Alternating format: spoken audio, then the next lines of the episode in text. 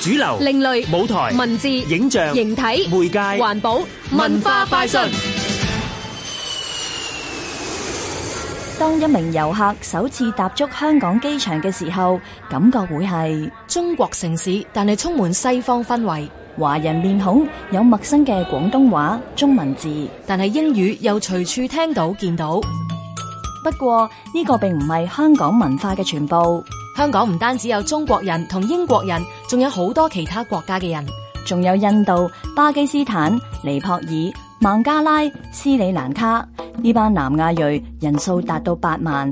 佢哋有啲係隸屬英屬印度軍嘅軍人，有啲係嚟自西印度嘅巴斯人做生意嘅。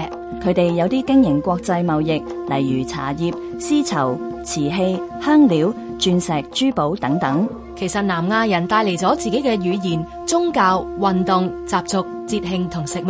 亦都建造咗寺廟、清真寺、運動場同娛樂休閒會所。當然唔少得各類咖喱、清真肉類、素食等等。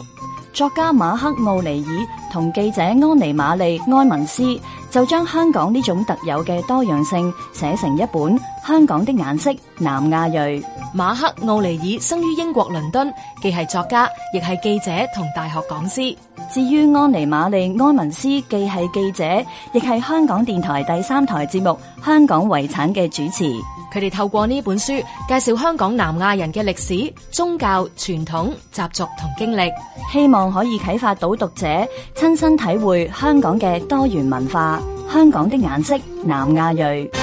香港電台文教組製作文化快訊。